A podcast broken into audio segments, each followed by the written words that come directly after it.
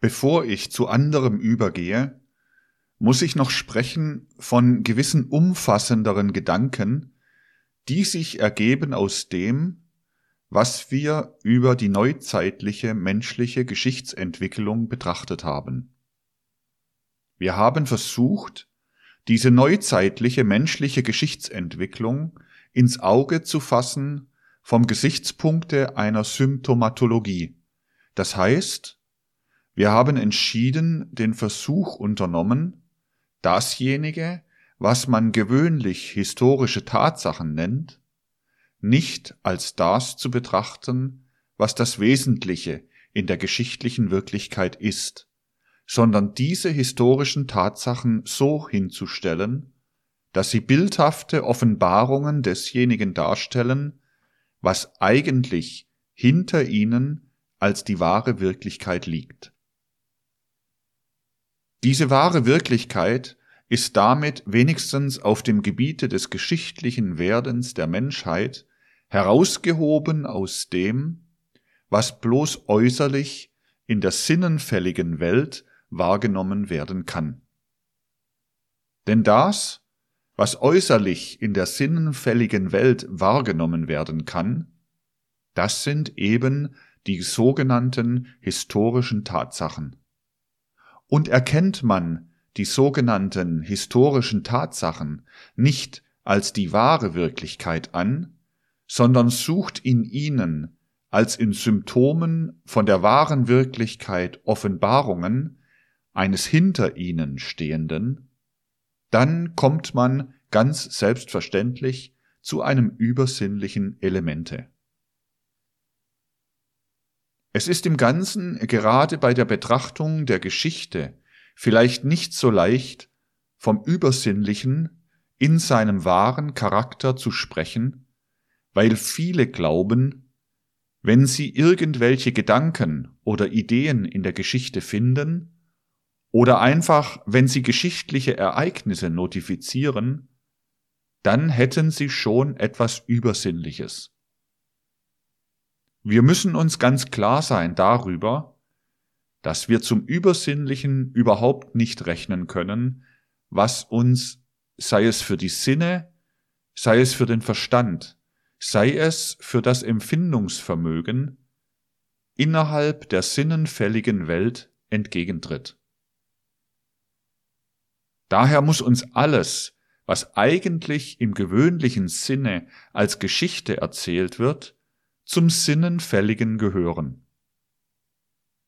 Man wird natürlich, wenn man so historisch Symptomatologie treibt, die Symptome nicht immer gleichwertig nehmen dürfen, sondern man wird aus der Betrachtung selbst erkennen, dass das eine Symptom von ganz besonderer Wichtigkeit ist, um hinter die Ereignisse auf die Wirklichkeit zu kommen.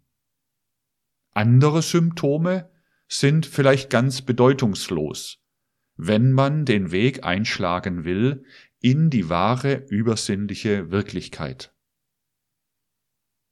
Nun, ich möchte, nachdem ich Ihnen eine größere Anzahl von mehr oder weniger wichtigen Symptomen aus jenem Zeitraum aufgezählt habe, der seit dem Eintritt der Menschheit in die Bewusstseinsseelenkultur verflossen ist, jetzt versuchen, ihnen nach und nach einiges zu charakterisieren von dem dahinterstehenden Übersinnlichen. Einiges haben wir ja schon charakterisiert. Denn natürlich, ein wesentlicher Grundzug der im Übersinnlichen pulsiert, ist ja das Eintreten der Menschheit in die Bewusstseinsseelenkultur selbst. Das heißt, das Aneignen der Organe für die Entwicklung der Bewusstseinsseele. Das ist das Wesentliche. Aber wir haben schon neulich erkannt, dass gewissermaßen der andere Pol, die Ergänzung zu diesem innerlichen Erarbeiten der Bewusstseinsseele sein muss die Hinneigung zu einer Offenbarung aus der geistig übersinnlichen Welt heraus. Diese Gesinnung muss die Menschen durchdringen, dass sie fortan nicht werden weiterkommen können, ohne der neuen Art von Offenbarung der übersinnlichen Welt entgegenzugehen. Diese zwei Pole der Menschheitsentwicklung müssen wir zunächst sehen. Sie sind bis zu einem gewissen Grade schon heraufgekommen in den Jahrhunderten seit 1413, seit die Menschheit in das Bewusstseinszeitalter eingetreten ist.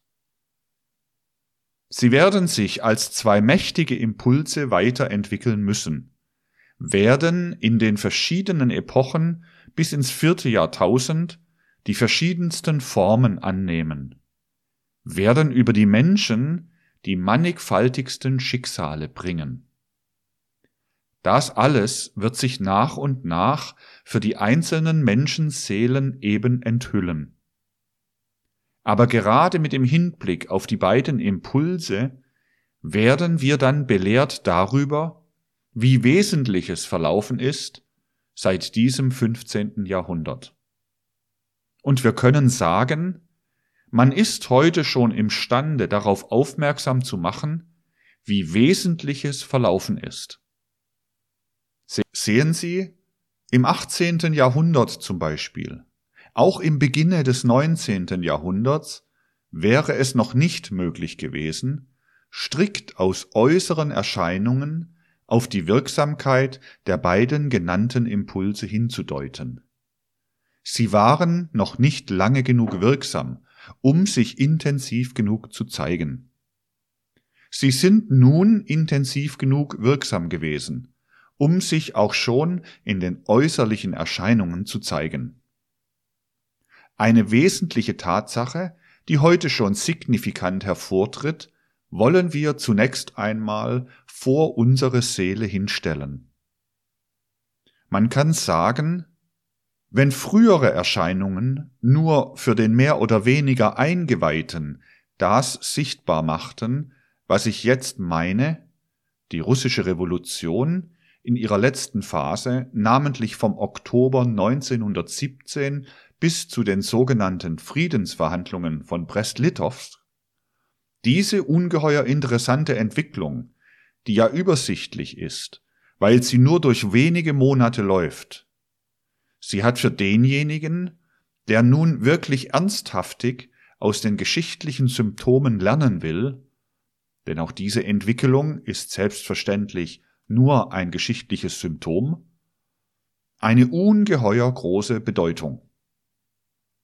Alles das, was da geschehen ist, ist ja zuletzt zusammengeflossen aus den Impulsen, von denen wir als den tieferen Impulsen der neuzeitlichen Entwicklung gesprochen haben. Man kann sagen, es handelt sich gerade bei dieser Revolution um neue Ideen. Denn um neue Ideen kann es sich heute nur handeln, wo man von wirklicher Entwicklung der Menschheit spricht. Alles andere unterliegt, wie wir später noch hören werden und neulich schon andeuteten, gewissermaßen den Todessymptomen. Um das Wirksammachen neuer Ideen handelt es sich. Diese neuen Ideen, Sie werden das ja entnehmen können aus den mancherlei Ausführungen, die ich gerade über dieses Thema im Laufe von jetzt schon Jahrzehnten gemacht habe, müssen in die ganze breite Bevölkerung der osteuropäischen Bauernschaft einfließen können. Selbstverständlich hat man es da mit einem seelisch wesentlich passiven Elemente zu tun, aber mit einem Elemente, das aufnahmefähig ist, gerade für Modernstes, aus dem einfachen Grunde, weil, wie Sie ja wissen, in diesem Volkselemente der Keim liegt zur Entwicklung des Geistselbstes. Während die andere Bevölkerung der Erde im Wesentlichen den Impuls zur Entwicklung der Bewusstseinsseele in sich trägt, trägt die breite Masse der russischen Bevölkerung mit einigen Anhängseln noch den Keim in sich für die Entwicklung des Geistselbstes im sechsten nachatlantischen Kulturzeitraum. Das bedingt natürlich ganz besondere Verhältnisse. Aber für dasjenige, was wir jetzt betrachten wollen, ist es weiter nichts als eben signifikant. Nun, nicht wahr, die Idee, die mehr oder weniger richtig oder mehr oder weniger unrichtig oder ganz unrichtig, aber als moderne Idee, als Idee von noch nicht Dagewesenem einfließen sollte in diese breite Masse der Bevölkerung, konnte nur kommen von denjenigen, die Gelegenheit haben, im Leben Ideen aufzunehmen von führenden Klassen. Nachdem der Zarismus gestürzt war, sah man zuerst aufkommen ein Element, das im Wesentlichen zusammenhängt mit einer völlig unfruchtbaren Klasse, mit der Großbourgeoisie. Weiter westlich nennt man sie Schwerindustrie und so weiter. Mit einer völlig unfruchtbaren Klasse. Das konnte nur eine Episode sein. Das war ja selbstverständlich, dass das nur eine Episode sein konnte. Von der braucht man eigentlich im Grunde wirklich nicht zu reden, denn dasjenige, was aus dieser Klasse hervorgeht, das hat ja selbstverständlich, möchte ich sagen, keine Ideen. Es kann keine haben. Als Klasse selbstverständlich. Ich rede nie, wenn ich von diesen Dingen spreche, von den einzelnen menschlichen Persönlichkeiten oder Individuen. Nun waren nach links stehend zunächst diejenigen Elemente, die aufgestiegen waren aus dem Bürgertum mehr oder weniger vermischt mit arbeitenden Elementen. Es war die führende Bevölkerung der sogenannten Sozialrevolutionäre, zu denen sich auch die Menschewiki nach und nach geschlagen haben. Es sind diejenigen Menschen, die im Wesentlichen rein äußerlich nach ihrer Zahl gerechnet sehr leicht eine führende Rolle hätten spielen können innerhalb der weiteren Entwicklung der russischen Revolution. Sie wissen, es ist nicht so gekommen. Es sind die radikalen, nach links stehenden Elemente an die Führung gekommen. Und als sie an die Führung gekommen waren, da waren die Sozialrevolutionäre, die Menschewiki und ihre Gesinnungsgenossen im Westen selbstverständlich davon überzeugt, dass die ganze Herrlichkeit nur acht Tage dauern werde, dann werde alles kaputt gehen. Nun, es dauert jetzt schon länger als acht Tage, und Sie können ganz sicher überzeugt sein, meine lieben Freunde, wenn manche Propheten schlechte Propheten sind, diejenigen Menschen, die heute historische Vorgänge prophezeien, aus den alten Weltanschauungen gewisser Mittelklassen heraus, sind ganz gewiss die schlechtesten Propheten. Nun, was liegt da eigentlich zugrunde? Physikalisch gesprochen möchte ich sagen, dieses Problem der russischen Revolution vom Oktober durch die nächsten Monate hindurch und bis heute ist kein Druckproblem, physikalisch gesprochen, sondern ein Saugproblem. Und das ist wichtig, dass man das wirklich den historischen Symptomen entnehmen kann, dass es sich nicht um ein Druckproblem, sondern um ein Saugproblem handelt. Was meint man mit einem Saugproblem?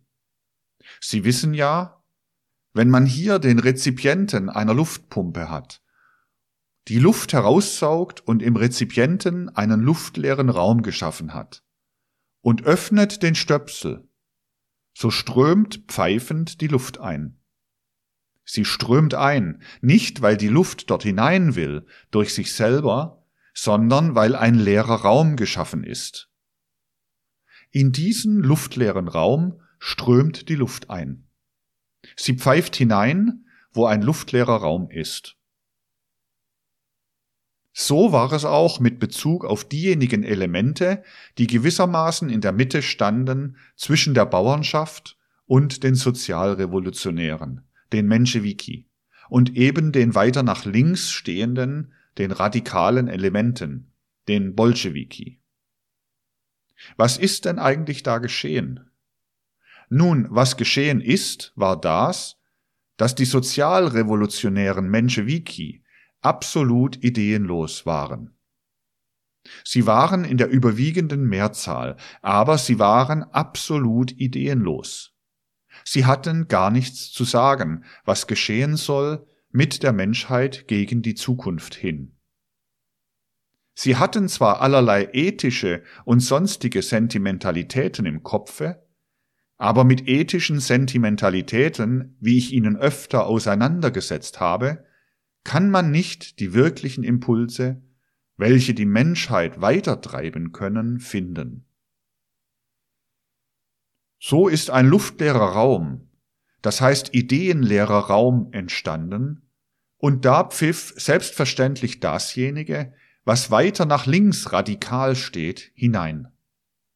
Man darf nicht glauben, dass es gewissermaßen durch ihr eigenes Wesen den radikalsten sozialistischen Elementen in Russland, die wenig mit Russland selbst zu tun haben, vorgezeichnet war, da besonders Fuß zu fassen.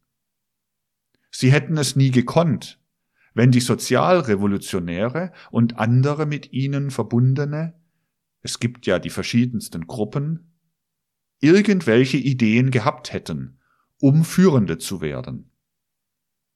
Allerdings können Sie fragen, welche Ideen hätten Sie denn haben sollen? Und da kann nur derjenige eine fruchtbringende Antwort heute finden, der nicht mehr erschrickt und auch nicht mehr feige wird, wenn man ihm sagt, es gibt für diese Schichten keine anderen fruchtbaren Ideen als diejenigen, welche aus den geisteswissenschaftlichen Ergebnissen kommen. Es gibt keine andere Hilfe. Aber das Wesentliche ist schließlich, gewiss, die Leute sind mehr oder weniger radikal geworden und werden es heute verleugnen, dass sie aus dem alten Bürgertum hervorgegangen sind, viele wenigstens, aber sie sind es doch. Das Wesentliche ist, dass diejenige Schicht der Bevölkerung, aus welcher diese Leute, die den Raum luftleer, das heißt ideenleer gemacht haben, bis jetzt, im Zeitalter der Bewusstseinsseelenentwicklung eben absolut nicht dazu zu bringen war, irgendwelche Ideen zu haben.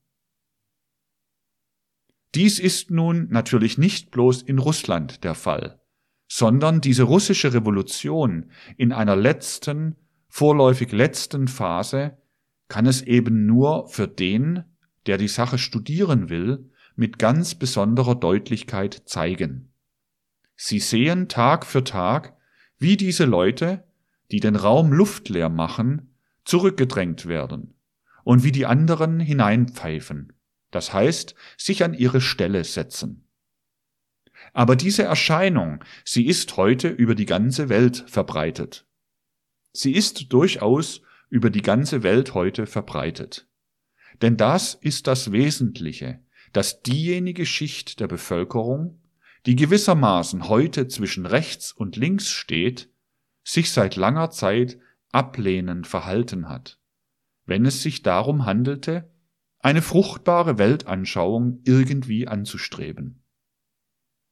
Eine fruchtbare Weltanschauung kann in unserem Zeitalter der Bewusstseinsseelenentwicklung nicht anders sein als eine solche, die auch Impulse gibt für das Zusammenleben der Menschen. Ja, das war es, was von allem Anfange an unsere geisteswissenschaftliche Bewegung durchpulste.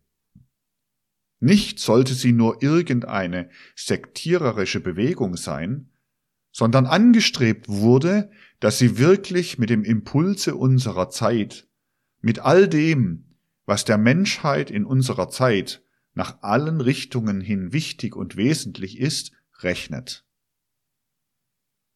Das wurde immer mehr angestrebt. Das ist allerdings dasjenige, was man heute am schwersten den Menschen zum Verständnis bringen kann. Aus dem einfachen Grunde, weil ja doch immer wieder und wiederum selbstverständlich, weil ja doch immer wieder und wiederum, selbstverständlich nicht bei allen, sondern bei vielen, die Gesinnung durchschlägt, dass sie auch in dem, was sie Anthroposophie nennen, doch nichts anderes haben wollen als so ein bisschen bessere Sonntagnachmittagspredigt für dasjenige, was man so zu seiner privat persönlichen Erbauung braucht. Was man aber fernhält von all den ernsthaften Angelegenheiten, die man abmacht im Parlament, im Bundesrat oder in der oder jener Körperschaft oder auch nur am Biertisch. Dass wirklich alles Leben durchdrungen werden muss mit Ideen, die nur aus dem Geisteswissenschaftlichen heraus geholt werden können, das ist es, was eben eingesehen werden muss. Der Interesselosigkeit dieser Schicht der Bevölkerung stand und steht auch noch heute das rege Interesse des Proletariats entgegen.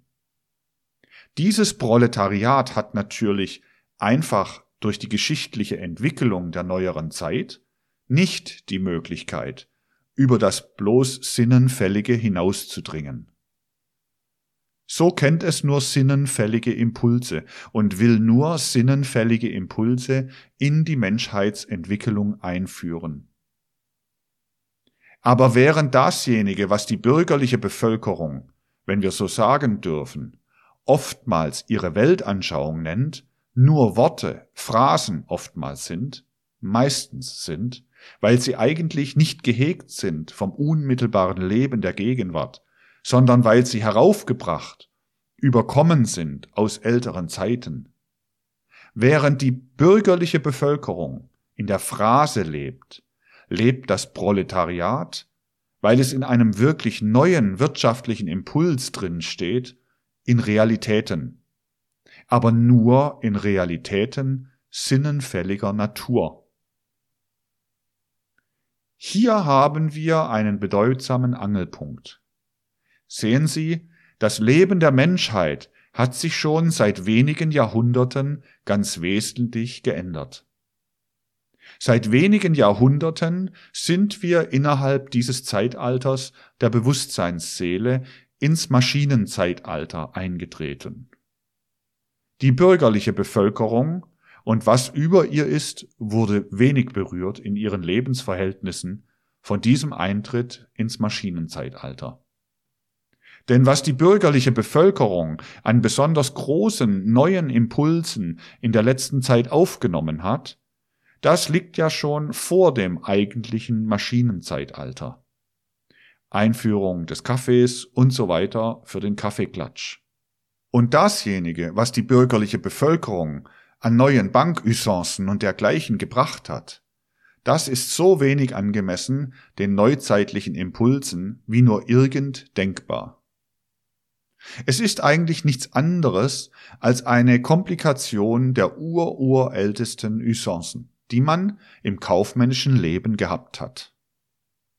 Diejenige Kaste oder Klasse der Menschen dagegen, die wirklich von einem neuzeitlichen Impulse äußerlich im sinnenfälligen Leben unmittelbar ergriffen ist, die gewissermaßen durch die neuzeitlichen Impulse selber erst geschaffen ist, das ist das neuzeitliche Proletariat. Seit der Erfindung der Spinnmaschine und des mechanischen Webstuhls im 18. Jahrhundert ist die gesamte Volkswirtschaft der Menschheit umgewandelt. Und es ist im Wesentlichen erst durch diese Impulse des mechanischen Webstuhls und der Spinnmaschine das moderne Proletariat entstanden. Das ist also ein Geschöpf der neuen Zeit und das ist das Wesentliche. Der Bürger ist kein Geschöpf der neuen Zeit, aber der Proletarier ist ein Geschöpf der neuen Zeit. Denn dasjenige, was früher vorhanden war und verglichen werden konnte mit dem Proletariat der neuen Zeit, es war nicht ein Proletariat. Es war irgendein Mitglied der alten patriarchalischen Ordnung, und die ist grundverschieden von dem, was die Ordnung im Maschinenzeitalter ist.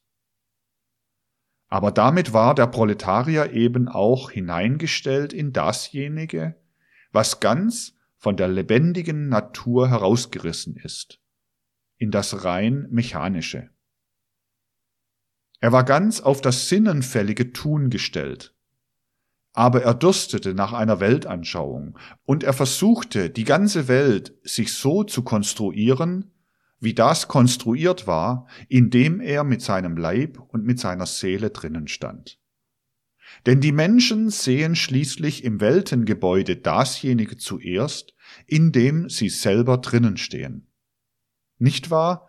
Der Theologe und das Militär, sie gehören zusammen, wie ich Ihnen neulich angedeutet habe. Der Theologe und das Militär, sie sehen in vieler Beziehung im Weltengebäude Kampf, Kampf der guten und der bösen Mächte und so weiter, ohne weiter auf die Dinge einzugehen. Der Jurist und der Beamte, sie gehören wieder zusammen, und der Metaphysiker, sie sehen im Weltengebäude eine Realisierung abstrakter Ideen. Und kein Wunder, der moderne Proletarier sieht im Weltengebäude eine große Maschine, in die er selbst hineingestellt ist. Und so will er auch die soziale Ordnung gestalten als eine große Maschine. Aber es war doch eben ein gewaltiger Unterschied und ist heute noch ein gewaltiger Unterschied zum Beispiel zwischen dem modernen Proletarier und dem modernen Bürger, dem modernen Bourgeois-Leben. Von dem versinkenden Stande braucht man ja nicht zu reden. Es ist doch ein beträchtlicher Unterschied, dass der moderne Bourgeois eben gar kein Interesse an irgendwelchen tiefergehenden Weltanschauungsfragen hat, während der Proletarier ein brennendes Interesse für Weltanschauungsfragen hat. Nicht wahr? Der moderne Bourgeois diskutiert allerdings in zahlreichen Versammlungen, diskutiert mit Worten zumeist. Der Proletarier diskutiert über dasjenige, in dem er lebendig drinnen steht, über dasjenige, was täglich die Maschinenkultur erzeugt. Man hat sogleich, wenn man heute aus einer bürgerlichen Versammlung in eine proletarische Versammlung geht, folgendes Gefühl. In der bürgerlichen Versammlung, da wird diskutiert, wie schön es wäre, wenn die Menschen Frieden hielten, wenn sie alle Pazifisten wären zum Beispiel, oder wie schön irgendetwas anderes wäre. Aber das alles ist Dialektik von Worten zumeist, allerdings mit etwas Sentimentalität durchspickt, aber nicht ergriffen von dem Impuls, wirklich ins Weltengebäude hineinzuschauen, dasjenige, was man will, aus den Geheimnissen des Weltengebäudes heraus zu realisieren. Gehen Sie dann in die proletarische Versammlung, so merken Sie, die Leute reden von Wirklichkeiten. Wenn das auch die Wirklichkeiten des physischen Planes sind. Die Leute kennen Geschichte, das heißt ihre Geschichte. Sie kennen genau die Geschichte, an den Fingern können sie es herzählen, von der Erfindung des mechanischen Webstuhles und der Spinnmaschine an. Das wird jedem eingebläut, was da angefangen hat, was sich da entwickelt hat, wie das Proletariat zu dem geworden ist, was es heute ist.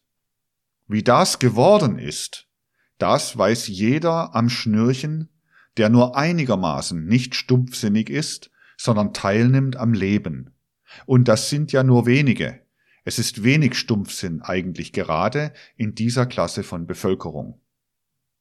Man könnte viele, viele charakteristische Momente aufzählen für die Stumpfheit gegenüber Weltanschauungsfragen bei der heutigen Mittelschichtsbevölkerung. Man braucht sich nur daran zu erinnern, wie sich die Leute verhalten, wenn einmal ein Dichter, derjenige, der nicht ein Dichter ist, darf es schon gar nicht tun, dann dann wird er ein Phantast genannt oder dergleichen, wenn irgendein Dichter Gestalten aus der übersinnlichen Welt meinetwegen auf die Bühne bringt oder sonst wohin bringt. Da lassen es sich die Leute so halb und halb gefallen, weil sie nicht daran zu glauben brauchen, weil sie kein Hauch der Wirklichkeit anweht, weil sie sich sagen können, es ist bloß Dichtung. Dieses ist so geworden im Laufe der Entwicklung des Bewusstseinsseelenzeitalters. So ist es, möchte ich sagen, die Sache räumlich betrachtet, dass sich herausgebildet hat eine Menschenklasse, die, wenn sie sich nicht besinnt, Gefahr läuft, immer mehr und mehr vollständig in die Phrase hineinzulaufen. Aber man kann dieselbe Sache auch zeitlich betrachten. Und auf gewisse wichtige Zeitpunkte habe ich ja wiederholt hingewiesen, von den verschiedensten Gesichtspunkten aus. Sehen Sie, von diesem Zeitraum des Bewusstseinszeitalters, der 1413 approximativ begonnen hat, war in den 40er Jahren des 19. Jahrhunderts ungefähr um das Jahr 1840 oder 45 herum das erste Fünftel abgelaufen. Das war ein wichtiger Zeitpunkt, diese 40er Jahre, denn in diesem Zeitpunkte war gewissermaßen vorgesehen durch die die Weltenentwicklung impulsierenden Mächte eine Art von bedeutsamer Krisis. Außen, im äußeren Leben, kam diese Krise im Wesentlichen dadurch zum Vorschein, dass die sogenannten liberalen Ideen der Neuzeit gerade in diesen Jahren ihre Blüte entwickelten. In den 40er Jahren hatte es den Anschein, als ob auch in die äußere politische Welt der zivilisierten Menschheit der Impuls des Bewusstseinszeitalters in Form von politischen Anschauungen hineinstürmen könnte. Zwei Dinge fielen zusammen in diesen 40er Jahren. Das Proletariat war noch nicht vollständig seiner historischen Grundlage entbunden. Es existierte noch nicht mit vollem Selbstbewusstsein. Das Proletariat war erst in den 60er Jahren des 19. Jahrhunderts reif, bewusst einzutreten in die geschichtliche Entwicklung. Was vorher lag, ist nicht im modernen Sinne des Wortes proletarisches Bewusstsein. Die soziale Frage war natürlich früher da. Aber nicht einmal, dass die soziale Frage da ist, haben die Leute der Mittelschicht bemerkt. Ein österreichischer Minister, der eine große Berühmtheit erlangt hat, hat ja den berühmten Ausspruch noch Ende der 60er Jahre getan. Die soziale Frage hört bei Bodenbach auf. Bodenbach liegt, wie Sie vielleicht wissen, an der Grenze zwischen Sachsen und Böhmen. Das ist ein berühmter Ausspruch eines bürgerlichen Ministers. Das proletarische Bewusstsein war also in den 40er Jahren noch nicht da. Träger der politischen Zivilisation der damaligen Zeit war im Wesentlichen das Bürgertum, war im Wesentlichen die Mittelschicht, von der ich eben gesprochen habe. Nun war das Eigentümliche der Ideen, die dazumal in den 40er Jahren hätten politisch werden können, ihre ganz intensive Abstraktheit. Sie alle kennen ja, ich hoffe wenigstens bis zu einem gewissen Grade, was alles an, man nennt es revolutionären Ideen, aber es war wirklich nur liberal, was dazu mal in den 40er Jahren an liberalen Ideen in die Menschheit eingeströmt ist und sich 1848 entladen hat. Sie kennen das und wissen ja wohl auch, dass Träger dieser Ideen das Bürgertum war, das ich Ihnen eben charakterisiert habe. Aber alle diese Ideen, die dazu mal lebten, die so eindringen wollten in die geschichtliche Entwicklung der Menschheit, waren restlos intensiv abstrakte Ideen.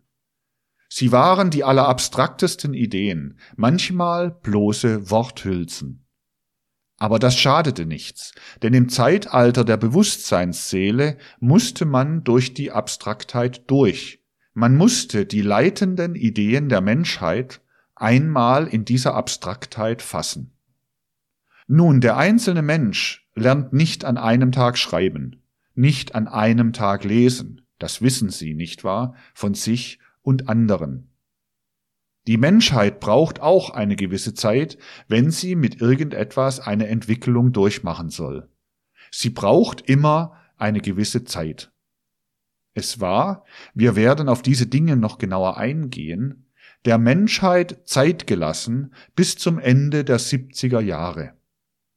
Wenn Sie 1845 nehmen, 33 Jahre dazu rechnen, dann bekommen Sie 1878.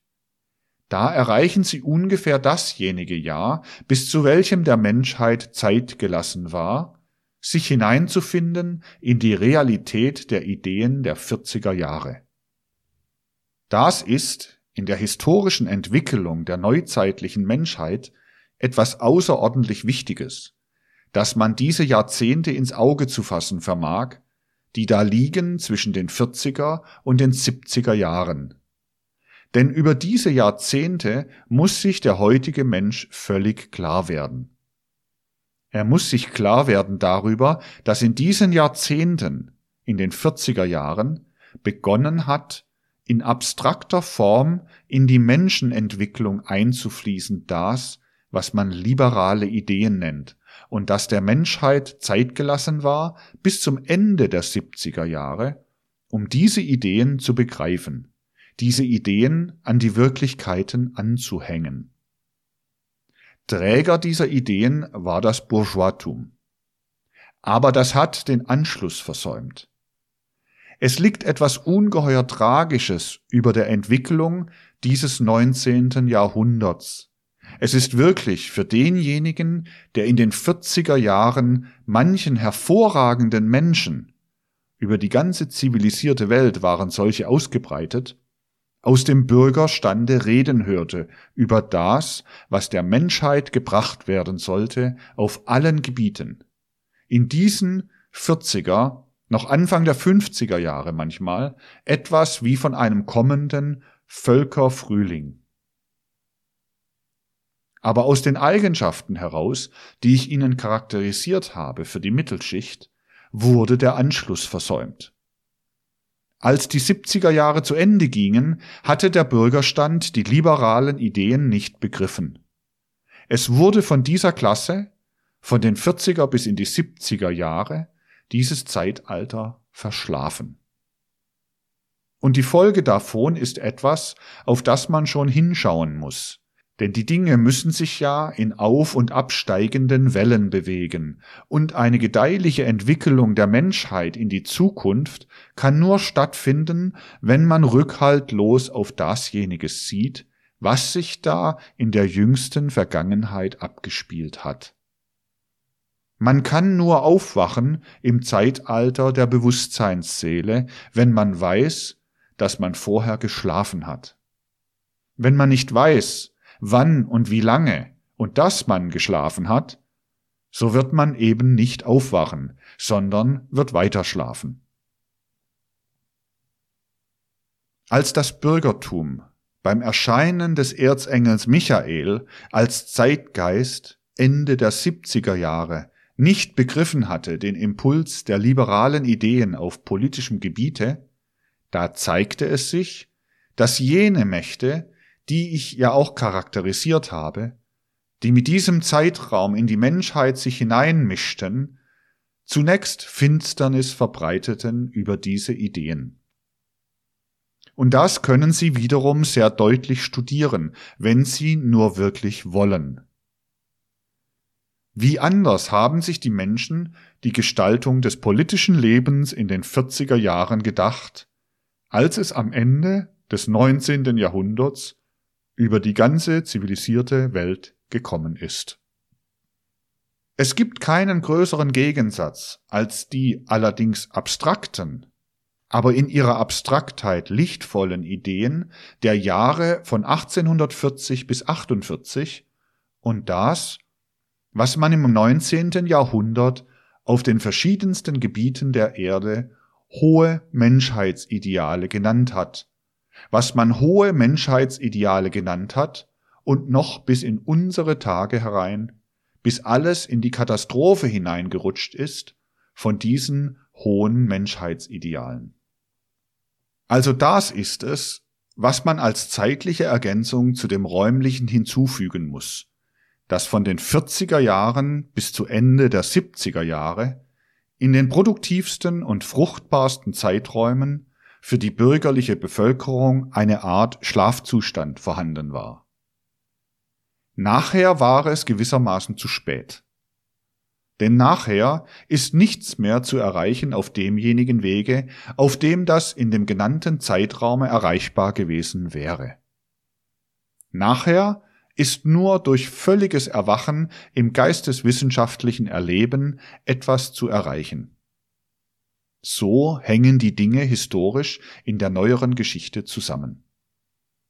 In diesem Zeitraume von den 40er bis in die 70er Jahre, da waren die Ideen, wenn auch abstrakt, in einer ganz bestimmten Weise so geartet, dass sie hintendierten nach dem aktiven Geltenlassen des einen Menschen neben dem anderen. Und wäre, als Hypothese sei das angenommen, dasjenige, was in diesen Ideen lag, zur Verwirklichung gekommen, dann würde man schon sehen, dass der Anfang, es wäre ja auch nur der Anfang, aber es wäre eben damit ein Anfang da zu diesem toleranten, aktiven, toleranten Geltenlassen des einen Menschen neben dem anderen, was der heutigen Zeit insbesondere mit Bezug auf die Ideen und Empfindungen ganz und gar fehlt. Und so muss gerade im sozialen Leben aus dem spirituellen heraus eine viel tiefer greifende, eine viel intensivere Idee den Menschen eigen werden. Ich will zunächst, ich möchte sagen, rein äußerlich historisch, zukunftshistorisch diese Ideen vor sie hinstellen, um sie ihnen dann weiter zu begründen dasjenige, was der Menschheit einzig und allein Heil bringen kann gegen die Zukunft hin, ich meine der Menschheit, also dem sozialen Zusammenleben, muss sein ein ehrliches Interesse des einen Menschen an dem anderen. Dasjenige, was dem Bewusstseinszeitalter besonders eigen ist, ist Absonderung des einen Menschen vom anderen. Das bedingt ja die Individualität, das bedingt die Persönlichkeit, dass sich auch innerlich ein Mensch von dem anderen absondert. Aber diese Absonderung muss einen Gegenpol haben, und dieser Gegenpol muss in dem Heranzüchten eines regen Interesses von Mensch zu Mensch bestehen. Dieses, was ich jetzt meine als Hinzufügung eines regen Interesses von Mensch zu Mensch, das muss immer bewusster und bewusster im Zeitalter der Bewusstseinsseele an die Hand genommen werden. Alles Eigeninteresse von Mensch zu Mensch muss immer mehr und mehr ins Bewusstsein heraufgehoben werden. Sie finden unter den, ich möchte sagen, elementarsten Impulsen, die angegeben werden in meinem Buche Wie erlangt man Erkenntnisse der höheren Welten, den Impuls verzeichnet, der, wenn er für das soziale Leben praktisch wird, gerade nach Erhöhung des Interesses für den Menschen hinzielt. Sie finden ja überall angegeben die sogenannte Positivität, die Entwicklung einer Gesinnung der Positivität. Die meisten Menschen der Gegenwart werden geradezu mit ihrer Seele umkehren müssen von ihren Wegen, wenn sie diese Positivität entwickeln wollen. Denn die meisten Menschen der Gegenwart haben heute noch nicht einmal einen Begriff von dieser Positivität. Sie stehen von Mensch zu Mensch so, dass sie, wenn sie an dem anderen Menschen etwas bemerken, das ihnen nur nicht passt, ich will gar nicht sagen, dass sie tiefer betrachten, sondern dass ihnen von oben her betrachtet, ganz äußerlich betrachtet nicht passt, so fangen sie an abzuurteilen, aber ohne Interesse dafür zu entwickeln, abzuurteilen. Es ist im höchsten Grade antisozial. Vielleicht klingt das paradox, aber richtig ist es doch. Für die zukünftige Menschheitsentwicklung solche Eigenschaften an sich zu haben, in unmittelbarer Sympathie und Antipathie an den anderen Menschen heranzugehen. Dagegen wird es die schönste, bedeutendste soziale Eigenschaft für die Zukunftsentwicklung sein, wenn man gerade ein naturwissenschaftliches, objektives Interesse für Fehler anderer Menschen entwickelt. Wenn einen die Fehler anderer Menschen viel mehr interessieren, als dass man sie versucht zu kritisieren.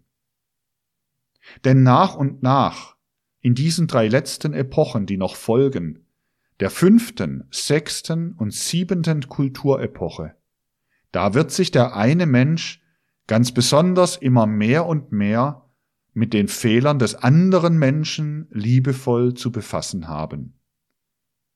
Im griechischen Zeitalter stand über dem berühmten Apollo-Tempel das Erkenne dich selbst.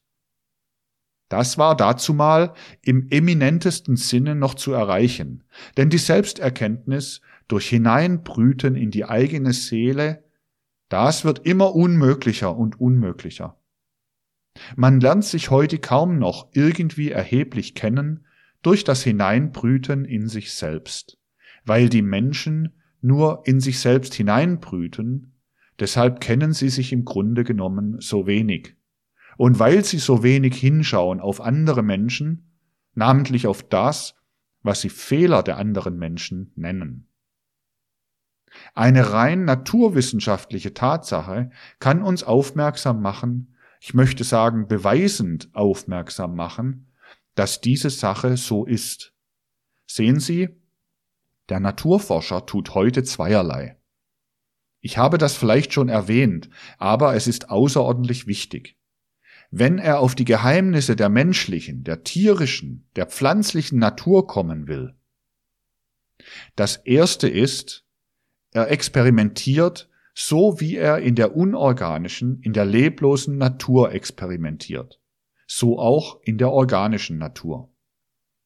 Nun, durch das Experiment entfernt man sich von der lebendigen Natur und derjenige, der mit wahrem Erkenntnissinn verfolgen kann, was das Experiment der Welt gibt, der weiß, dass es den Tod allein gibt. Das Experiment gibt nur den Tod, und dasjenige, was einem die heutige Wissenschaft aus der Experimentierkunst, selbst aus einer so feinen Experimentierkunst bieten kann, wie sie zum Beispiel Oskar Hertwig entwickelt, das ist nur der Tod der Sache. Sie können durch das Experimentieren nicht erklären, wie irgendein Lebewesen empfangen und geboren wird, sondern sie können nur den Tod erklären durch das Experimentieren. Und so werden sie nie etwas erfahren über die Geheimnisse des Lebens durch Experimentierkunst. Das ist die eine Seite.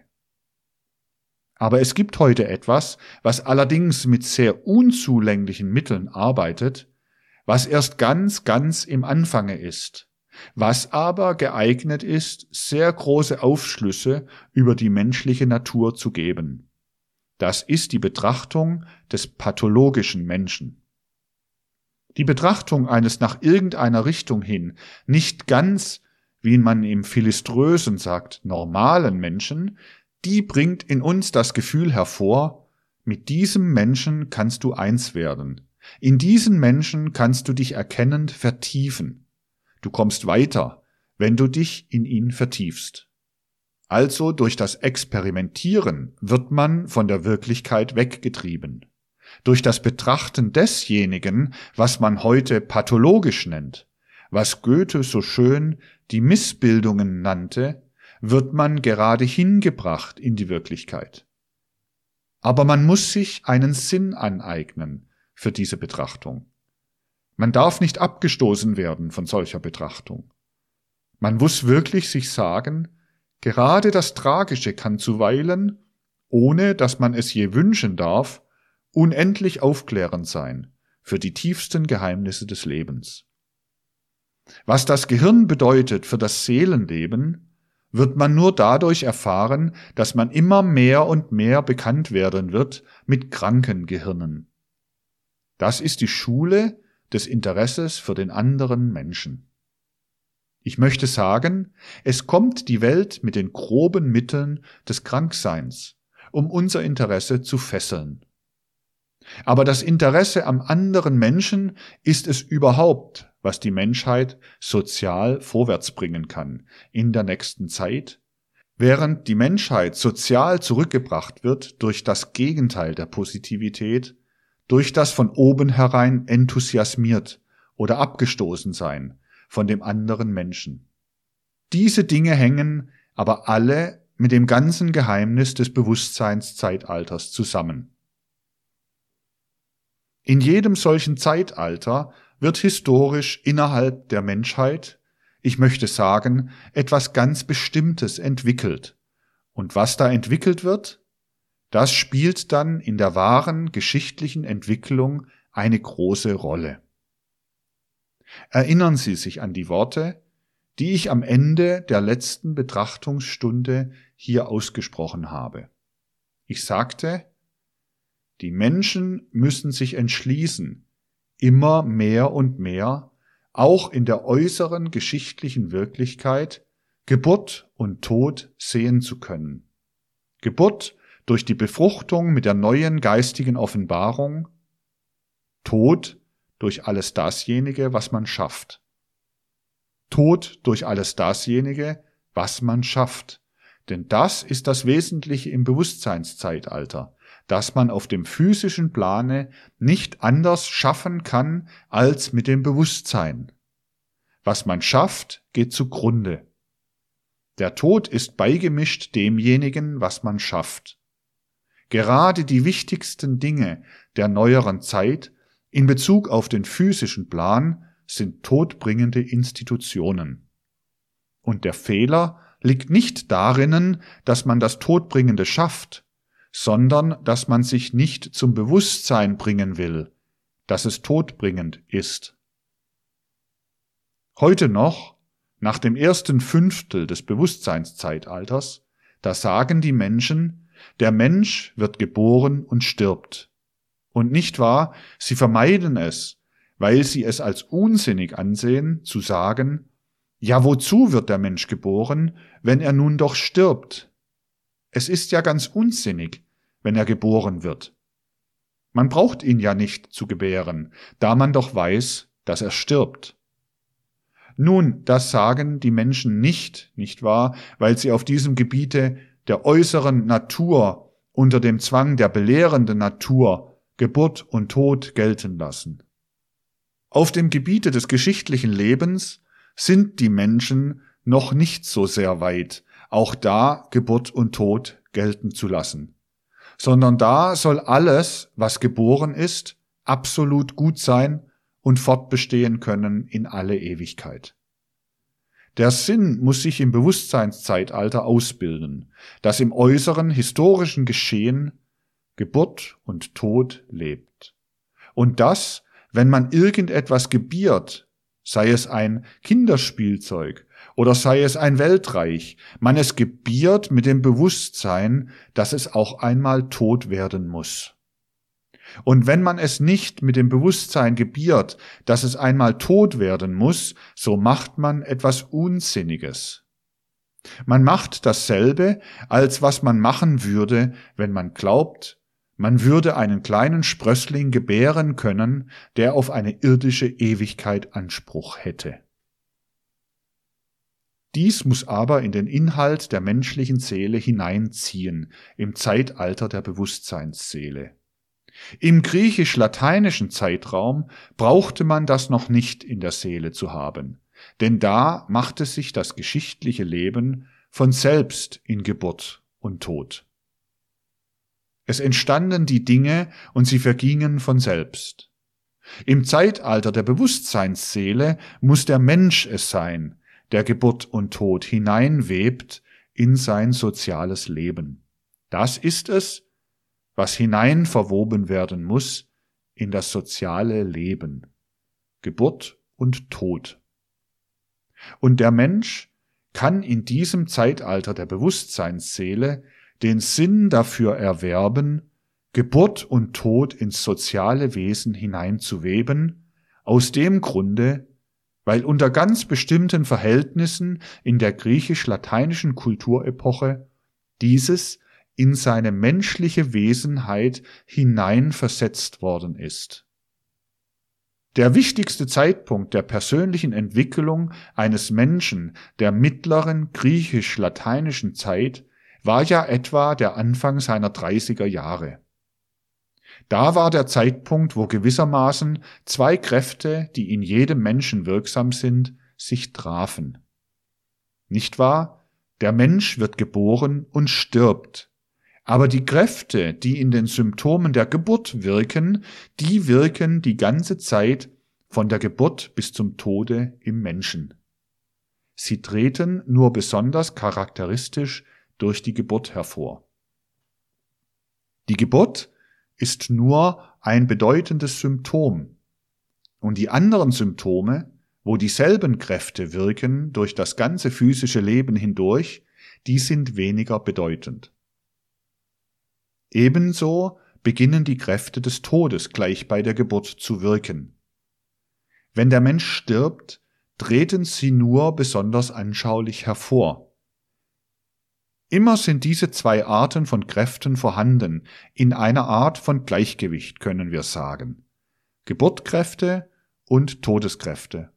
Und am meisten hielten sie sich das Gleichgewicht im griechisch-lateinischen Zeitalter, so im Anfang der 30er Jahre. So dass der Mensch bis zum Anfang der 30er Jahre das Gemüt entwickelte und hinterher durch sich selbst den Verstand, denn vorher konnte er den Verstand nur dadurch bekommen, dass er erweckt wurde im Unterricht, durch Erziehung und so weiter. Und daher sprechen wir im griechisch-lateinischen Zeitalter von der Gemüts- und Verstandesseele, weil das so zusammenstieß.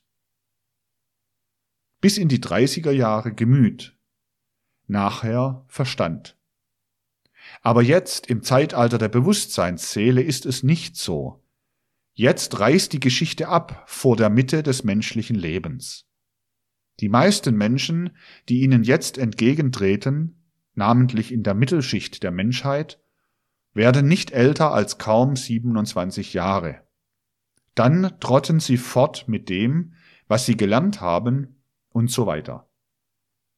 Sie können es an einem äußerlichen Elemente sehr leicht sehen, was ich jetzt meine. Denken Sie nur wie wenig Menschen es gibt, die heute nach dem 27. Jahre auf irgendeinem Gebiete noch wesentlich anders werden, als höchstens, dass sie physisch älter werden, dass sie grau werden, dass sie tattrig werden. Nein, das darf man nicht sagen. Und ähnliches, nicht wahr? Aber der Mensch will bis zum 27. Jahre im Wesentlichen heute abgeschlossen sein. Denken Sie einmal, wenn heute ein Mensch bis zum 27. Jahre etwas Ordentliches gelernt hat, nehmen wir jetzt einen Menschen der sogenannten intelligenten oder intellektuellen Bevölkerung, dann will er doch auch etwas werden. Dann hat er etwas gelernt, dann will er das sein übriges Leben anwenden. Denken Sie, wenn Sie heute einem intelligenten Durchschnittsmenschen zumuten würden, so ein Faust zu werden. Das heißt, nicht nur eine Fakultät, sondern vier Fakultäten wirklich hintereinander zu studieren bis zum 50. Jahre. Ich meine ja nicht, dass er gerade an die Universität gehen soll. Vielleicht gibt es bessere Mittel als die vier Fakultäten. Weiter studieren heute, nicht wahr? Fortlernen, ein verwandlungsfähiger Mensch bleiben, das findet man außerordentlich selten. Bei den Griechen war es noch viel häufiger. Wenigstens in dem Teil der Bevölkerung, den man den Intellektuellen nennt. Aus dem Grunde, weil der Faden nicht abriss im Anfang der 30er Jahre. Da waren die Kräfte, die von der Geburt herkamen, sehr regsam. Und dann fingen die Kräfte, die nach dem Tod hingingen, an, sich mit jenen zu begegnen. Da war ein Gleichgewicht da in der Mitte.